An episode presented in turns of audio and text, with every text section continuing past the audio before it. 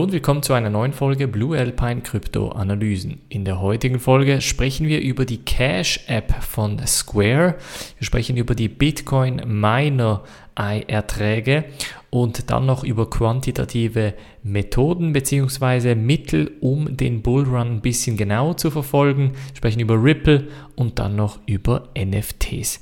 Leute, bevor ich loslege, erstmal entschuldigt, dass die heutige Folge ein bisschen später kommt. Ich war leider noch unterwegs und konnte deshalb die Folge nicht zur rechten Zeit hochladen. Nichtsdestotrotz, das Voting ist jetzt auch äh, live. Ihr könnt jetzt auch wieder voten, dieses Mal mit Engine, Decentraland, Pantos, Ren oder etwas anderes für die Analyse bzw. Live, den Livestream nächsten Mittwoch 19 Uhr.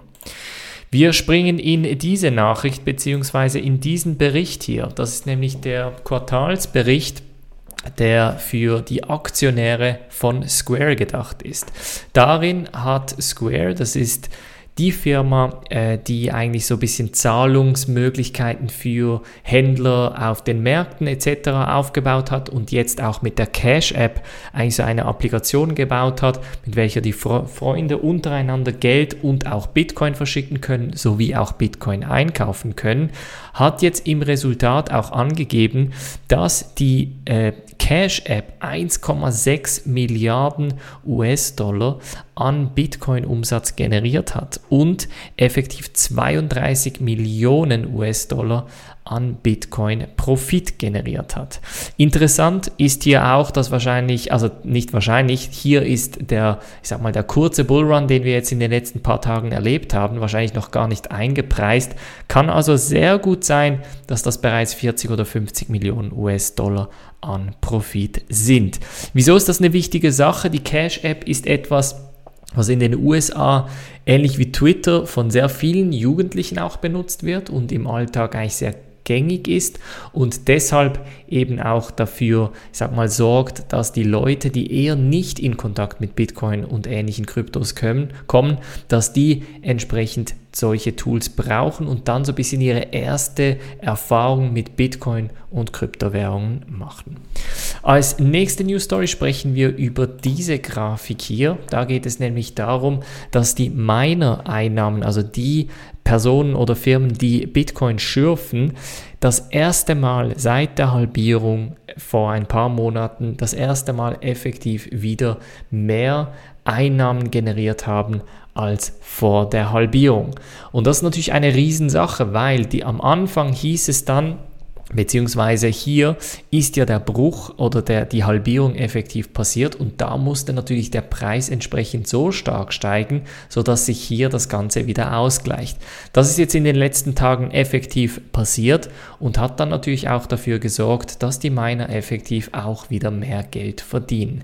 Das ist eine gute Sache, denn das zieht wieder neue Miner, neue Schürfer eigentlich in das Ökosystem mit rein und bedeutet auch, dass die Miner dementsprechend mehr Einnahmen generieren können. Allerdings bringt das auch gewisse Risiken mit sich, denn wenn der Bitcoin-Preis steigt, und jetzt zeige ich euch noch eine andere Grafik, wenn der Bitcoin-Preis steigt, kann das eben auch dementsprechend ähm, die Miner dazu motivieren, die Gewinne zu realisieren. Also ich bin als Miner natürlich eher incentiviert, ähm, hier zu verkaufen, anstatt hier bei irgendwie 12.500 US-Dollar. Von daher kann es sehr gut sein, dass die Miner jetzt sagen, jetzt hat es eigentlich einen guten Preis erreicht, ich fange jetzt langsam an zu verkaufen. Hier gibt es übrigens eine Grafik, die ist von CryptoQuant. Und die beobachte ich diese Tage sehr genau. Das sind für mich so ein bisschen die quantitativen Fundamentalwerkzeuge, äh, die man brauchen kann. Hier ist zum Beispiel der sogenannte Inflow Mean for Spot Exchanges, also quasi die Gelder, die auf die Börse entweder einfließen oder rausfließen und je nachdem eigentlich der Bitcoin-Preis entsprechend korrigieren könnte. Ich habe hier ein Video gemacht gehabt vor ein paar Wochen und da äh, hatte ich ja diesen Short wie angekündigt oder die Möglichkeit für einen Short wie angekündigt, dass es hier eine entsprechende Korrektur geben wird und da habe ich mich eben auch entsprechend auf CryptoQuant verlassen. Als nächstes sprechen wir über Ripple bzw. XRP. Die haben nämlich ein neues Feature angekündigt. Es geht nämlich um UNL und UNL steht für Unique Node List und bedeutet, so viel wie die fehlerhaften Validatoren werden aufgelistet und sind dann auch verfügbar, wenn die Validatoren offline sind. Das heißt, es ist wie eine Art separate Liste, die dafür sorgt, dass das Netzwerk wie weitergehen kann, auch wenn es fehlerhafte Validatoren im System gibt.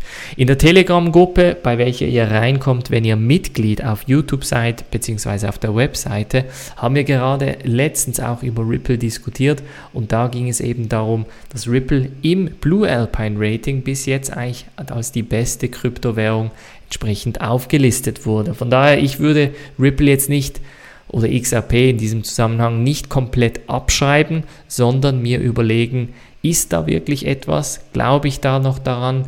Oder ist wirklich Ripple die Firma, aber nicht Ripple der Coin effektiv spannend für mich? Als nächstes sprechen wir noch über die Formula E, also die quasi die äh, elektrisch angetriebenen Formel 1 oder Formel ähm, Rennwägen, die möchten nämlich auch etwas im Bereich NFT machen, beziehungsweise soll jetzt ein Spiel rauskommen, bei welchem man im Spiel auch effektiv diese NFTs sammeln kann, einkaufen kann, nutzen kann. Zum Zuge kommt hier Animokas REVV Utility Token und soll eigentlich im Spiel auch die Möglichkeit geben, entsprechende NFTs zu bekommen.